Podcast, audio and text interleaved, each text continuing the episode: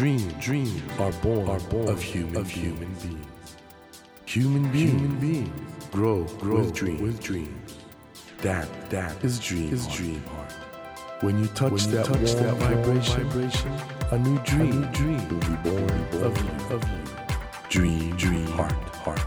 ドリームハート政教新聞がお送りします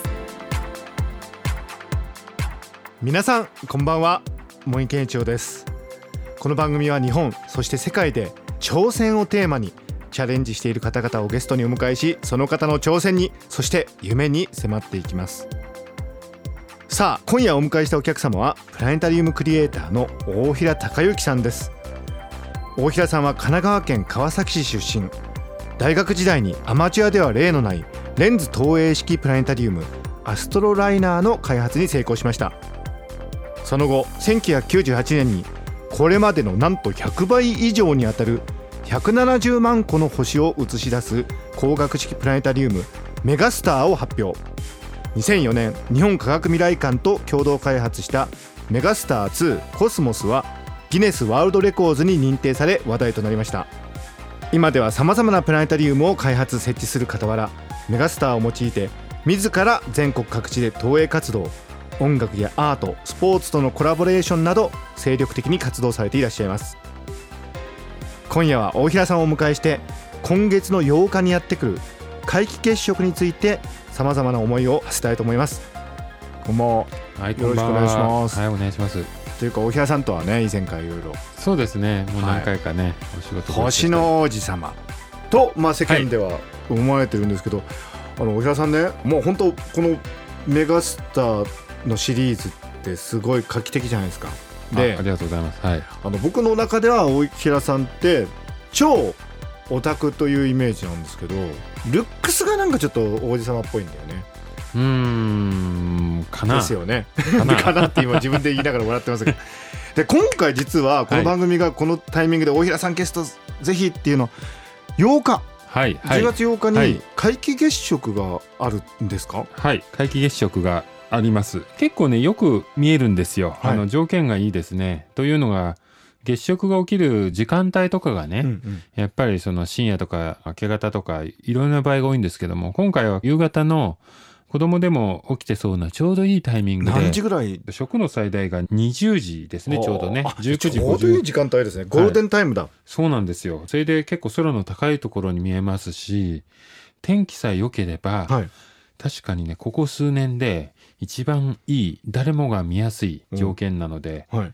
まあ、あとはもう天気次第ですね。これ赤い月が見えるんですか？はい。月が、普通はほら満月ですから、はい。そのまま丸いだけなんですけども、だんだんこう欠けてきて、うん。で、全部欠けると、普通はほら、消えちゃいそうなんですけども、欠けるとね、こう、赤い薄暗い感じで光ってるのがはいはい見えるんですよ。はいはい、それが結構ね、不思議な感じで、うん、なんて言うんでしょうね。なんかね、梅干しがポコッ、薄暗い梅干しがポコッと浮かんでるような感じで見えるんで。まあ面白い面白いですね。これあのー天体にはい興味を持つ人って昔からいると思うんですけど、はい。大平さんの場合そもそもなんで宇宙とか天体に興味持つようになったんでしたっけ、まあ理科が好きだったので、うん植物を育てるのにね、夢中になったりとか、うん科学実験に興味を持ったりとか、なんかね、そういういろんなことに興味を持ってるうちに、天体にも興味を持って、だから天体ばっかり興味あるってよりも、興味ある対象の一つだったんですよね。うんうんうんそれからこう近所にプラネタリウムがあってでそれを見てそれを自分で作りたいなんてやってるしなんとなくこうだんだんこう天文の方がちょっと今さりげなく言ったんですけど近所にプラネタリウムがあってうんなるほど。なんとなく自分で作りたいと思ったってそこがやっぱり普通じゃないよね。そこの飛び方がまあそうですかね。うん。まあ。いやいや大平さんの中では普通なんだろうけど、はい。それって何歳ぐらいなんですか？その最初に作ったのって。まあ10歳ぐらい。やっぱ普通じゃないわ、でもあのもちろんね夜光塗料でこう星を張って作るものですから、うん。まあ小学生にできるようなものを自分で作って。あ最初は夜光塗料はでい。天井とかに貼るやつ。星を貼るやつから始めたんですね、はい。それねなんとなく思いついたんですよ、うんうん。今なんかほら売り物にやるみたいですけど、はい。当時はねあんまりそういうのなくてたまたま思いついてやってみたら結構綺麗に見えてそれ星の位置とかもちゃんと正確にやったんですか？うん、まあ感覚ですけどね。でも、オリオン座の形とかよく頭の中入ってたんで、まあ三つ星とかこんな感じだみたいな感じで出して。で、だんだん星を増やしていって。で、そのうち本買ってきて、星の位置が結構正確に載ってる図とかあるんですよ。そういうのを見ながらよりリアルに星を増やしてってなんてやってますえその貼って作った時って何個ぐらいの星作ったんですか全部でね多分1000個2000個ぐらいあったかもしれませんね。それ普通じゃないわ。普通はなんか雰囲気で30個とか40個貼ったらもうそれで満足って。ああそっからやっぱり普通じゃなかったですね、うん確かにまあ自分でも認めますけど普通じゃないと思いますね。はい。今日はプラネタリウムクリエイターの大平隆之さんをお迎えしてるんですけどあの僕本当今日嬉しくてというのはあの、はい。僕はオタク断然支持なんですよ。はい。断固支持、はい。日本を変えるのはオタク。はい。でも誤解されますよねオタク。うんあそういう意識ないですか？いやあります。それはね。まあオタクって言っても何をもってオタクと指すかっていうことおが結構。はい定義大平さんの定義は何ですか？僕と茂木さんのオタクの定義は結構当たってると思うんですけど こうやっぱり物事に集中するタイプ。そうですね。でもオタクっていうとネガティブなイメージでっていうかねもうちょっとこう幅のポジティブなイメージでしか使わない僕オタクって、うん。まあ僕は何をもってオタクと指すかっていうのはかなり人によってうん。その定義も違うしただオタクっていう言葉だけが広まってるなって感じがするんで。うん。まあ難しいですね。このここのところって。例えばこうほら恋愛とかだとなかなかねしにくい人まあたちも多いとか、ね。そういうイメージありますよね。そういうイメージもあるし、うん。まあいろいろありますけどもね。ただ日本を変えるとかやはり何かにこう集中して今までにないものを作り出すっていう点でのそのオタク精神とかそういうのっていうのはイノベーションの種を作るっていうのはオタクだしまあそれこそ月並みですけどじゃあビル・ゲイツだとかスティーブ・ジョブズだとかっていうのもオタクだとか。間違いないですね。まあ、ほ、ほとんど歴史上の人間を見てもね、はい。はい。まあみんなオタクであったっていうと本当にそうだと思うんですよね。ですね。はい。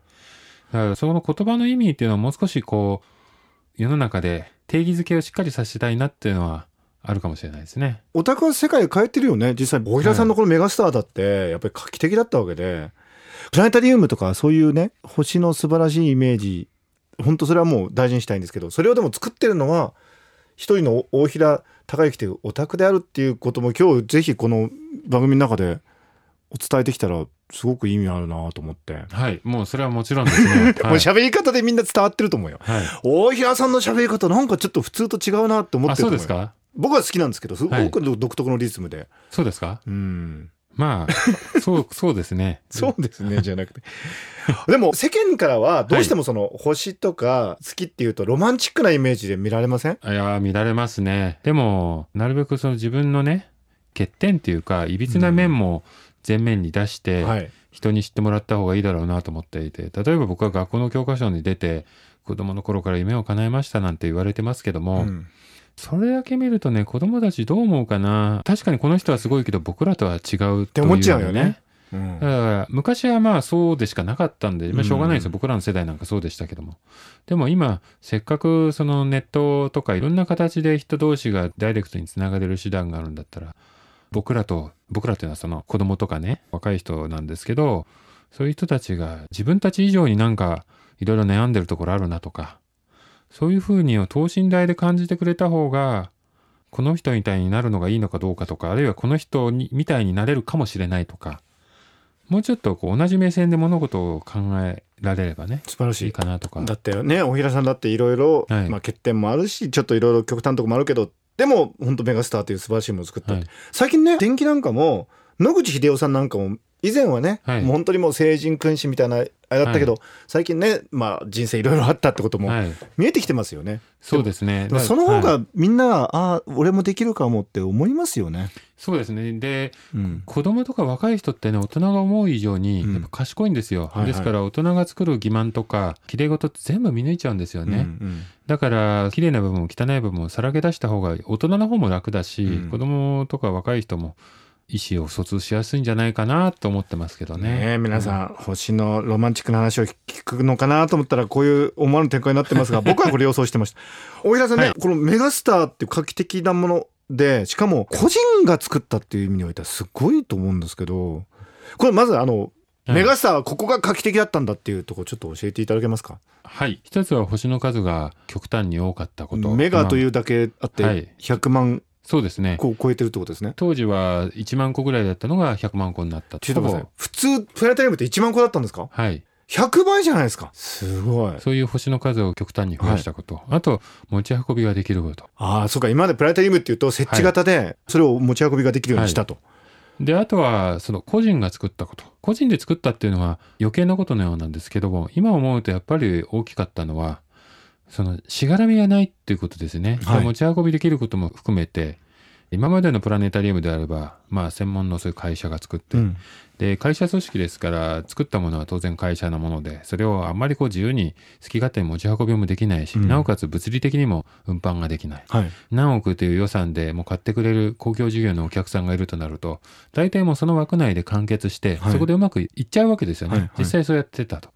ところが僕のメガスターの場合はまあ良くも悪くも個人が作ったもので持ち運びはできる、うん。で常設の環境にすぐ置けるようなものではない、はい。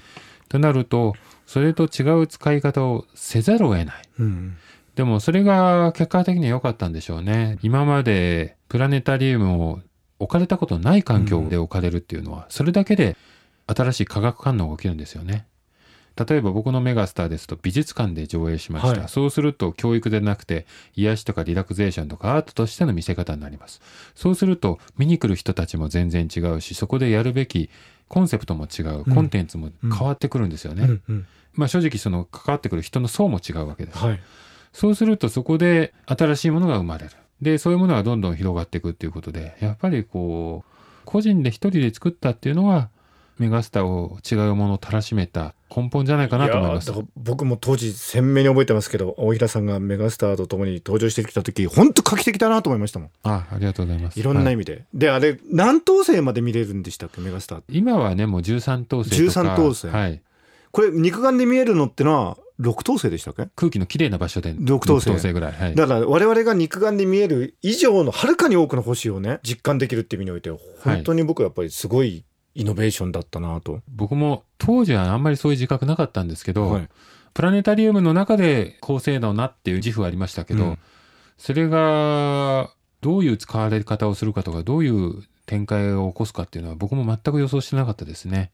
大変だったですか？やっぱり認知してもらうまでは。いやそれはね逆に僕は言われた通りにっていうかねいろいろ、はいああいうことやりたいこういうことやりたいって言われてやってるうちにいつの間にかっていう感じですね。全くその認知してもらう努力っていうのはしたことがない。あじゃあもうできちゃったらもういきなり世間の方で、もううわーって。あーあって感じですね。おはい。あれって工程はどういう工程になってるんですか？そのメガスター作る工程って。結局あれ星って穴なんですか？ねそうですね。あれはね、ガラスの板に金属の膜をコーティングして、で、そのコーティングするのは業者にやってもらうんですよ。はい。で、それを作ってもらったのを自分の部屋の中で作ったクリーンルームで、はい、えちょっと自分の部屋の中にクリーンルームがあるんですか？はい。まあ、小さいやつですね。はいはいはい。もう今会社だったんでもっと大きなのがありますけども、その中に自分で作ったそのレーザーの露光装置っていうのがあって、それはその装置自分で作った、はい。まあ、それが大変だったんですよね。で、レーザー自体は既製品なんですけど、はいはいそのレーザーとその指定の座標にね、正確に穴を開けるような、そのメカニズムを作るわけです。まあ、それももちろんいろんな部品の組み合わせなんですけど、はいはいそのレーザーをどれだけこう正確に当てるかとかね、そういうのがやっぱり一番大変だったですね。でそこのイノベーションで、まあ、はいメガスターできたわけです、これ開発期間ってどれぐらいなんですか？うーん、最初に形になるまで2年間。で、あといろいろ足りない部分っていうか、完成度を上げて一般公開にできるまで2年かけて、最初は4年間かかる。もうそれ一人でコツコツやってらっしゃるわけです、その間ってあれ大学会社？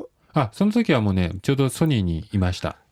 じゃあはい。会社にいながら、はい。そういうことコツコツやってらっしたはい。という、よく時間ありましたね、うん。大変でしたでしょ？もちろん大変だったですね。ただ、い。いか悪いか別として、ソニーの中では、はい。そんなに目立たない部門にいたんですよ。割とうんこう、忙しくなかった方だと思いますね。は。はい。割とこう地味な役回りだったんで、週末とか平日の夜とかは、まうん。あ時間作れたんですね。で、同期の人間とかも海外に何ヶ月も行っちゃってるとかいうのいっぱいいたんでううう、そういう環境だったらできなかったでしょうね。ああじゃたまたまそのそういう時間が取りやすかったっていうそうですね。そういう意味では恵まれてたと思います。いやでも本当立派ですよね自分でやる人じゃないとオリジナルなとこに行けないじゃないですかうん、やっぱりこ良かったのはね、これ一人で作ったってことで、うん突拍子もないものを作れる。だもし、これは企業の中でね、いや、100万個穴開けたいというふうに考えたとしても、やっぱりそれで上司を説得しないといけない。それでいろいろね、会議で、いや100万個は極端だから、じゃあ平均取って、じゃあとりあえず1万個から3万個にしてみましょうとか、まあなんかね、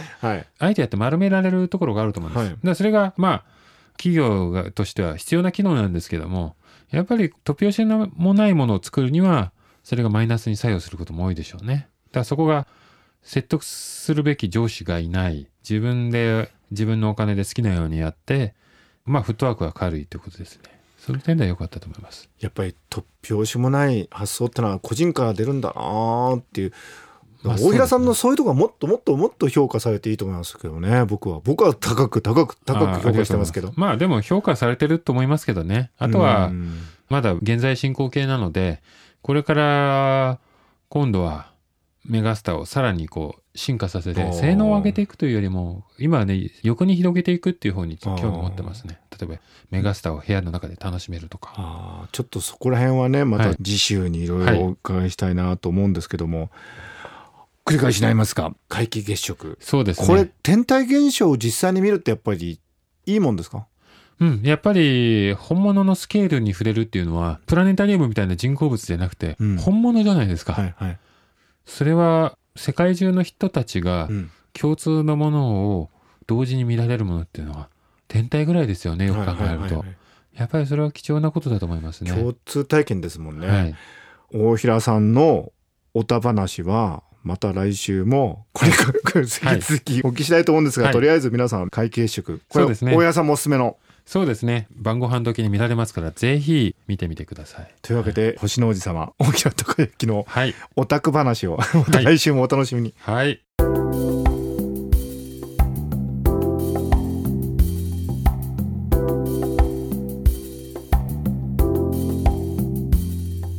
Dream, dreams can't be seen, can't be seen with a naked, eye. naked eye. But we sure can, sure live, can our live our dreams. Dream, dream heart is in you, is in you, and it will, make, it will make a brand, a brand new, new you, you. Dream, dream heart. ドリームハート。今夜お迎えしたお客様はプラネタリウムクリエイターの大平孝之さんでした。ねお聞きいただいたように大平さんは本当にオタクでございます。で僕ねこのオタクのハートを持ってる人こそがまあ、星の王子様という、まあ、そういう非常にロマンチックな世界があるんですけどそういうロマンチックな世界でも一番遠くまで行けるんだっていうこれをね大平さん自らの生き方を通して示してくれてるように思うんですよね。日本が変わるため世界の問題が解決されるためにはオタクでスピリットこれ大事なんでぜひ皆さんもちょっと皆さんの周りのオタクにちょっと目を向けていただきたいなっていうのとご自身の中のねオタクなところにもちょっと光を当てていただけたらなと思います。さてドリームハートのホームページでは皆さんからのメッセージをお待ちしています。番組へのご意見など内容は何でも構いません。ホームページにあるメッセージフォームからお送りください。お待ちしています。さあ来週も大平孝之さんにご登場いただきお話の続きを伺います。どうぞお聞き逃しなく。それではまた来週のこの時間にお会いしましょう。ドリームハート。お相手は森健一郎でした。ドリームハート。政教新聞がお送りしました。